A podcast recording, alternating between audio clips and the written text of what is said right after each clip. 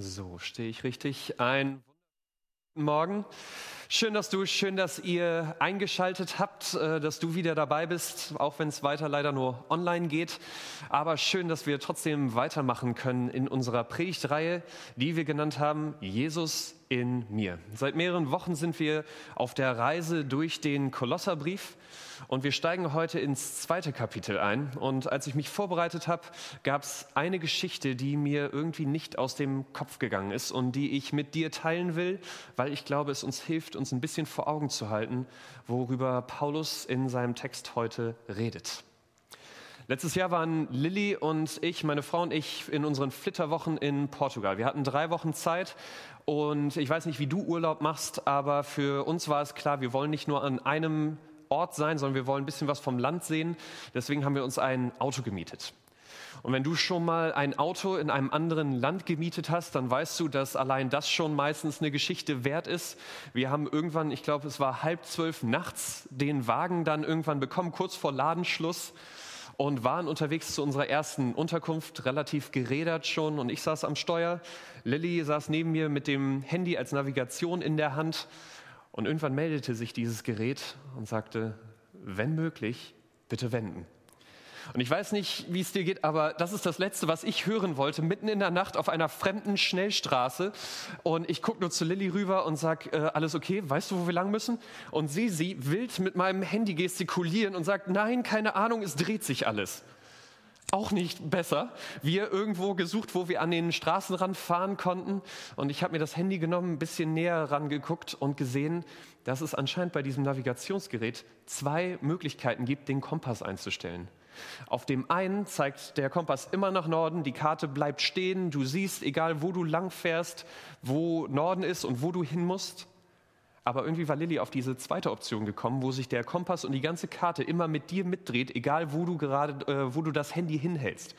Und dann hatte sie mal kurz rausgeguckt und plötzlich war die ganze Karte weg, wo wir hin mussten, nichts war mehr zu sehen und plötzlich drehte sich alles nur noch um unser Auto, aber zeigte uns nicht mehr, wo wir hin mussten.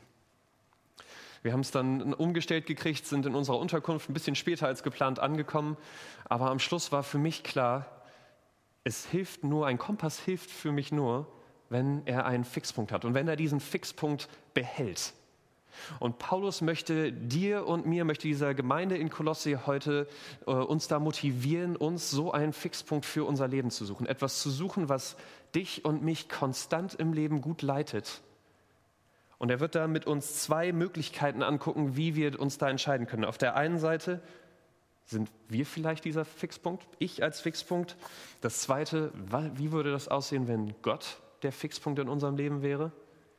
Und wenn wir wirklich diesen Gott wählen, das dritte, wie bleiben wir mit ihm in unserem Leben auf Kurs?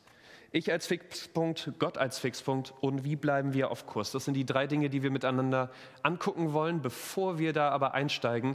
Wir haben eine Tradition, wenn du zum ersten Mal einschaltet in unserer Gemeinde und ich merke, wie, äh, wie gut es ist, ein bisschen Normalität zu haben in Zeiten von Corona. Von daher, äh, wenn ich jetzt noch mit uns bete zum Anfang, vielleicht magst du mit mir aufstehen, wenn dir das möglich ist.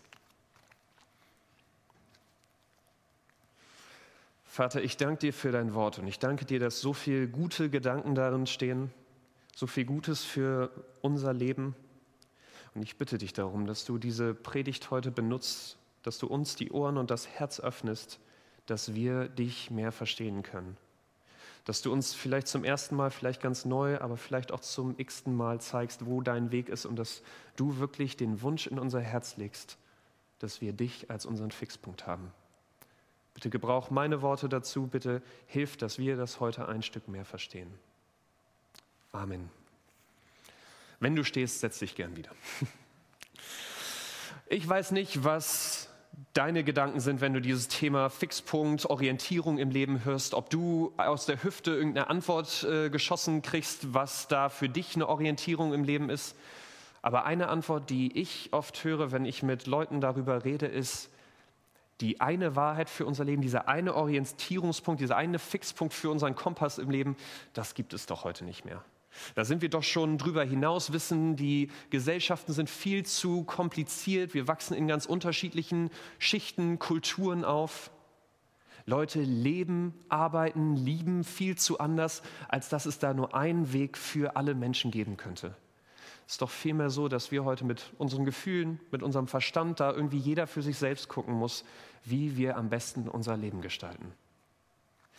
Und ich fand es spannend zu lesen, dass das eigentlich keine modernen Gedanken sind, sondern dass Paulus auf genau diese beiden Möglichkeiten, uns in unserem Leben zu orientieren, hier in seinem Text eingeht.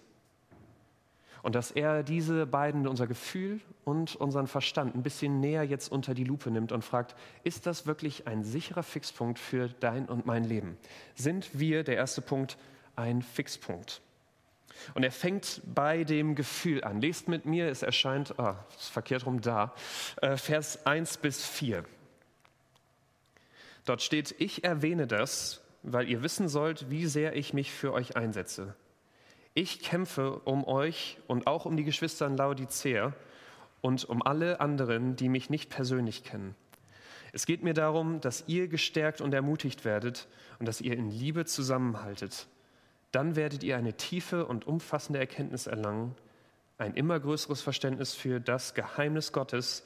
Christus selbst ist dieses Geheimnis. In ihm sind alle Schätze der Weisheit und Erkenntnis verborgen.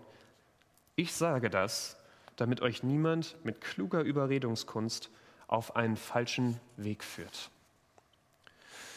Und bei diesem Text geht es mir erstmal hauptsächlich um diesen Vers 4. Denn die kluge Überredungskunst, die Paulus hier beschreibt, war damals tatsächlich eine Kunst, die Leuten in der Schule, in rhetorischen Schulen, die Leute, die als Redner ausgebildet wurden, die ihnen beigebracht wurde.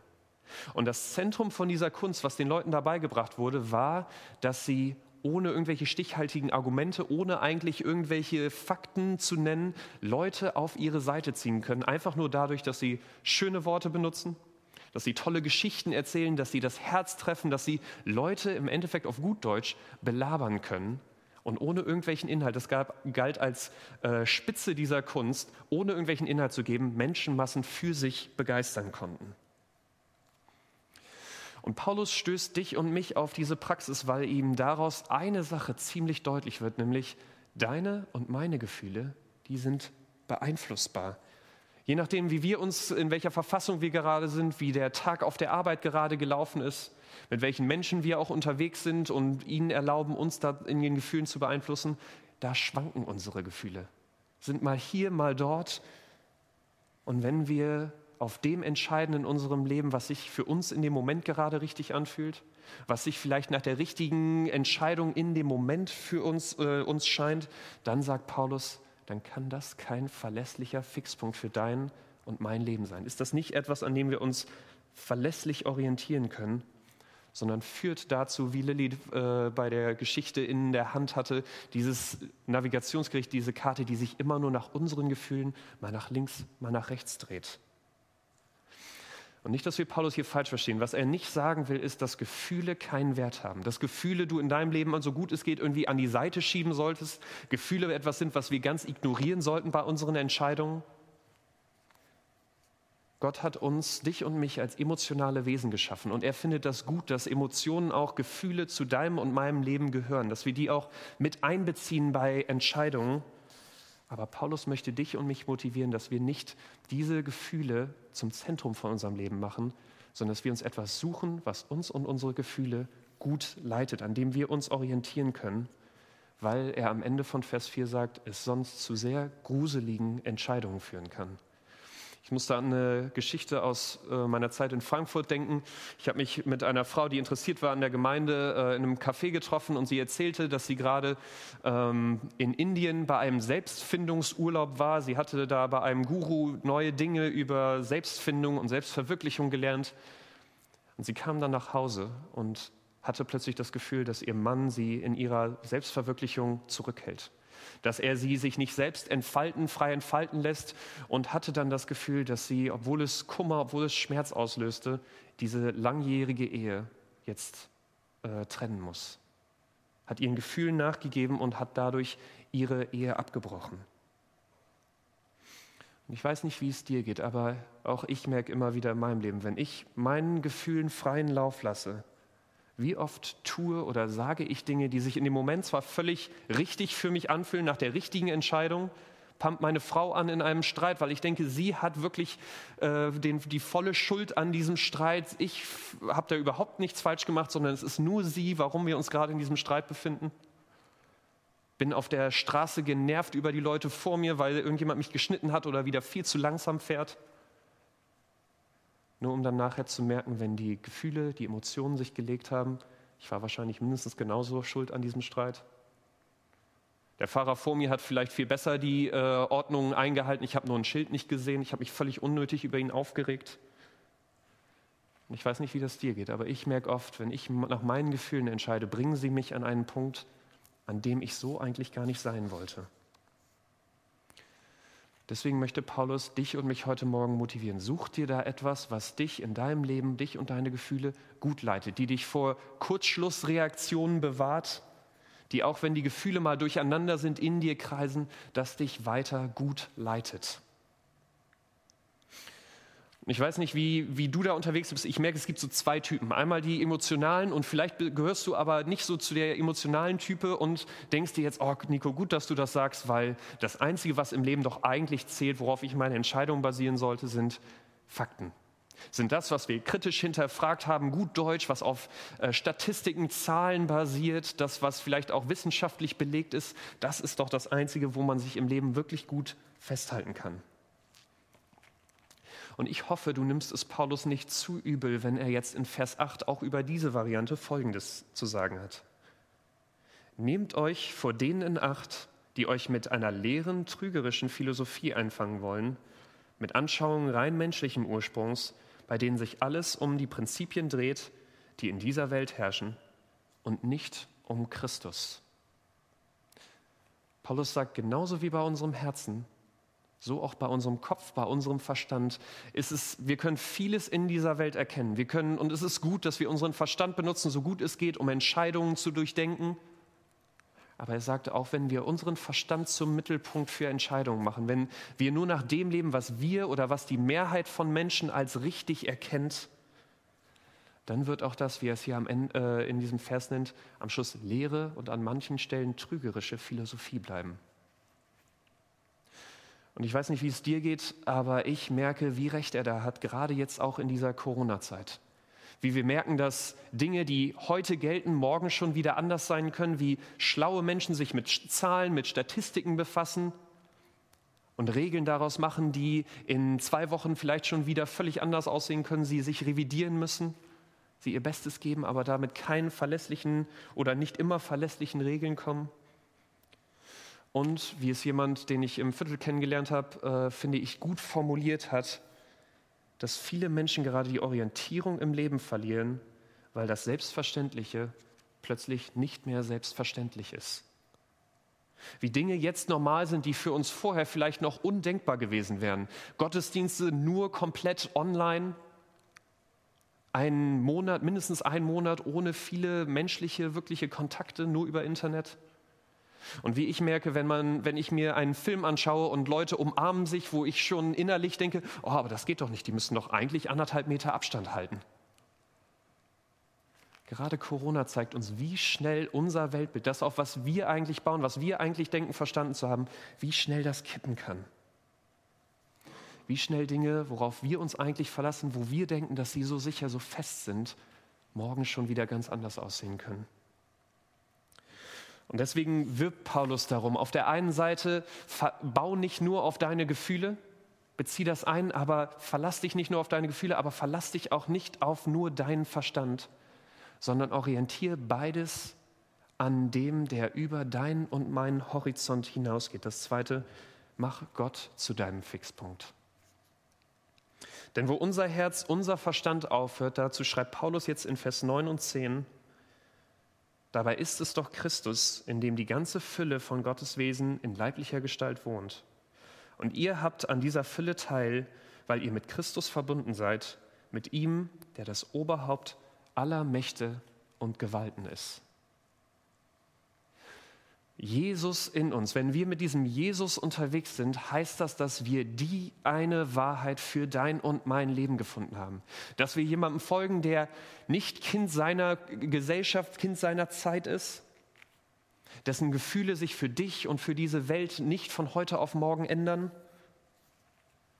der auch nicht gebunden ist an limitierte Weisheit, sondern dass wir mit Jesus in uns unserem Leben jetzt an jemand orientieren können, der, wie Paulus schreibt, das Oberhaupt aller Mächte und Oberhaupt aller Gewalten ist. Der diese Welt geschaffen hat, der dich und mich geschaffen hat und der am besten von allen weiß, welcher Weg, an wem wir uns gut orientieren können, wie er uns gut führt. Und wenn man diesen Weg, diese Orientierung ganz zusammengestaucht darstellen will, sagt Paulus, sieht das so aus, Vers 12 bis 15. Ihr wurdet zusammen mit ihm begraben, als ihr getauft wurdet, und weil ihr mit ihm verbunden seid, seid ihr dann auch zusammen mit ihm auferweckt worden. Denn ihr habt auf die Macht Gottes vertraut, der Christus von den Toten auferweckt hat. Ja, Gott hat auch zusammen mit Christus, euch zusammen mit Christus lebendig gemacht. Ihr wart nämlich tot, tot aufgrund euren Verfehlungen und wegen euren, eures beschnittenen, unbeschnittenen, sündigen Wesens. Doch Gott hat uns alle unsere Verfehlungen vergeben. Den Schuldschein, den, der auf unseren Namen ausgestellt war und dessen Inhalt uns anklagte, weil wir die Forderungen des Gesetzes nicht erfüllt hatten, hat er für immer ungültig erklärt. Er hat ihn ans Kreuz genagelt und damit für immer beseitigt. Und die gottfeindlichen Mächte und Gewalten hat er entwaffnet und ihre Ohnmacht vor aller Welt zur Schau gestellt. Durch Christus hat er einen triumphalen Sieg über sie errungen.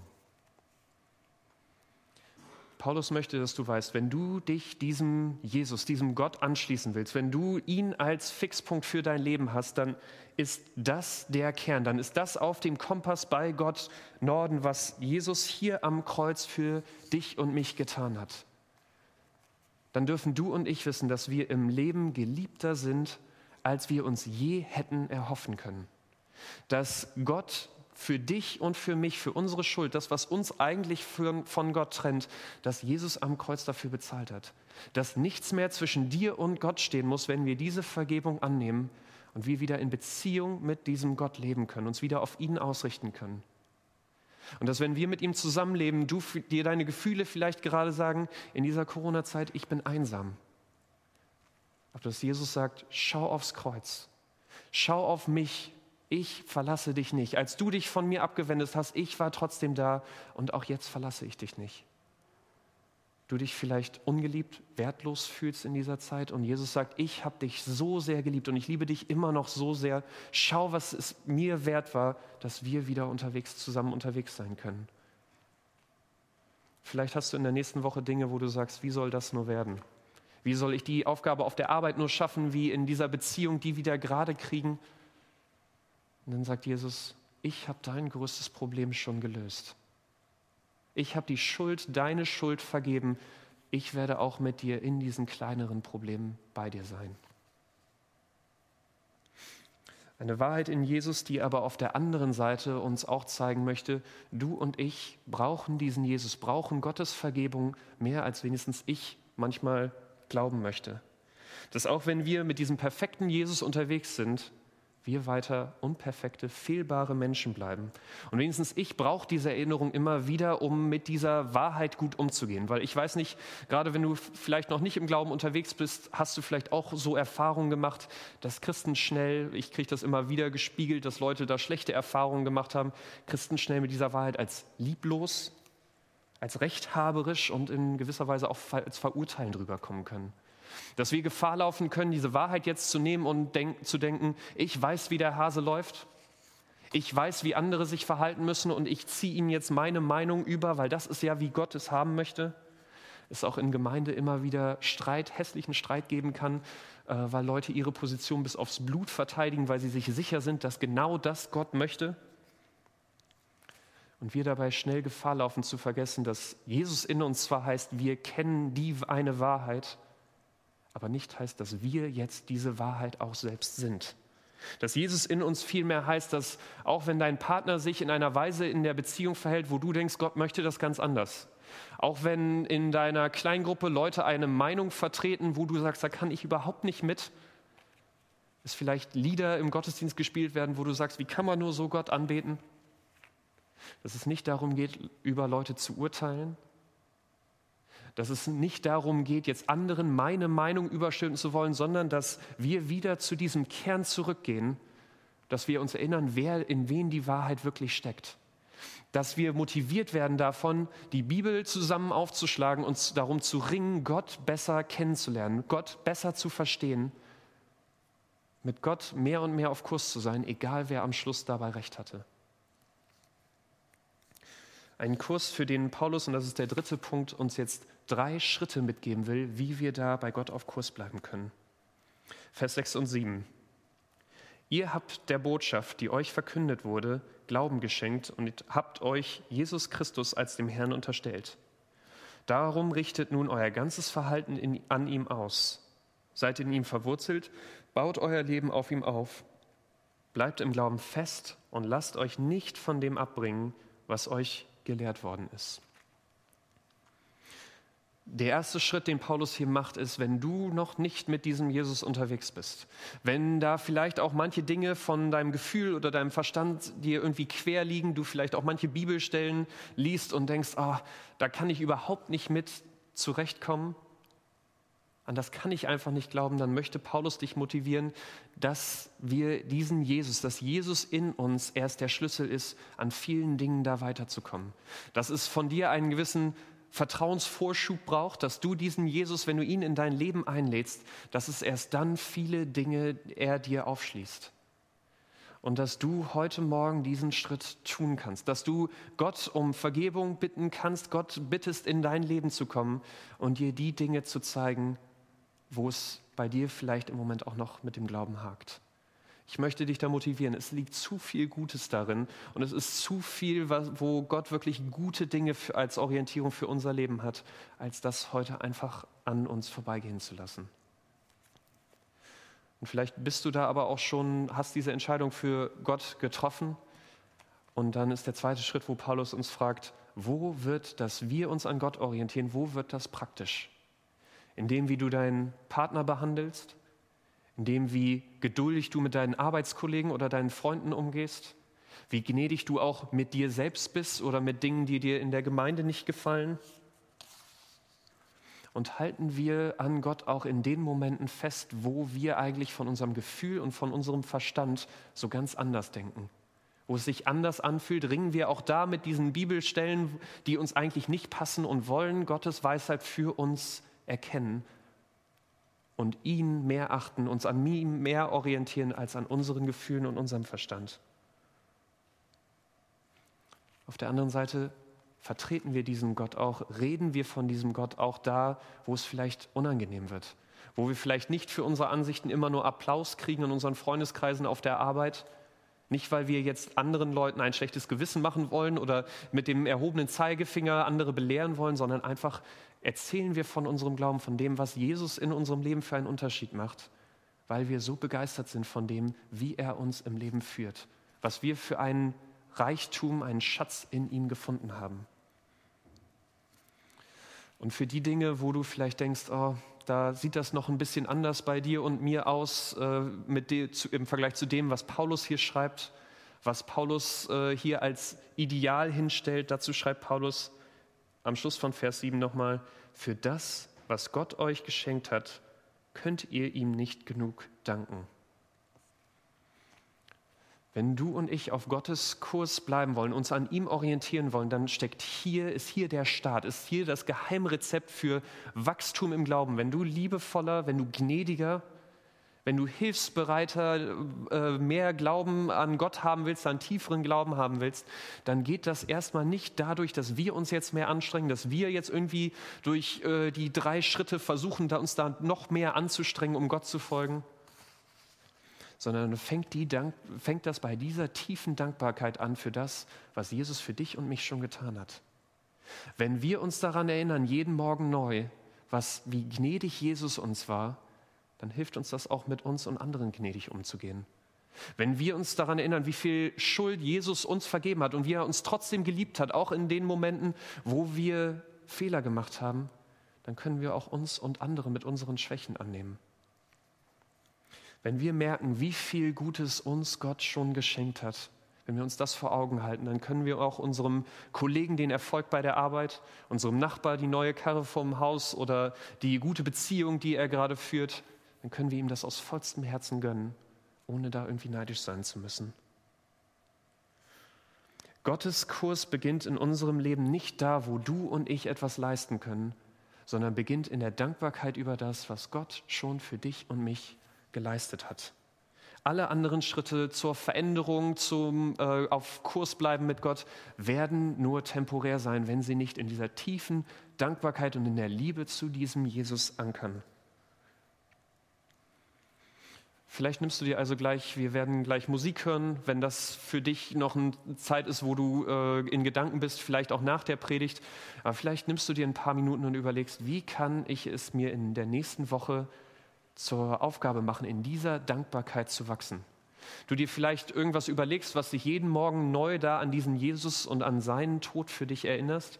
Vielleicht sind es äh, Vers 12 bis 15, die du dir auf ein Post-it schreibst und irgendwo hinhängst, wo du jeden Morgen dran vorbeiläufst aber dass wir etwas tun, damit das, was Gott am Kreuz für dich und mich getan hat, damit das immer mehr deine und meine Orientierung, dein und mein Fixpunkt im Leben werden kann.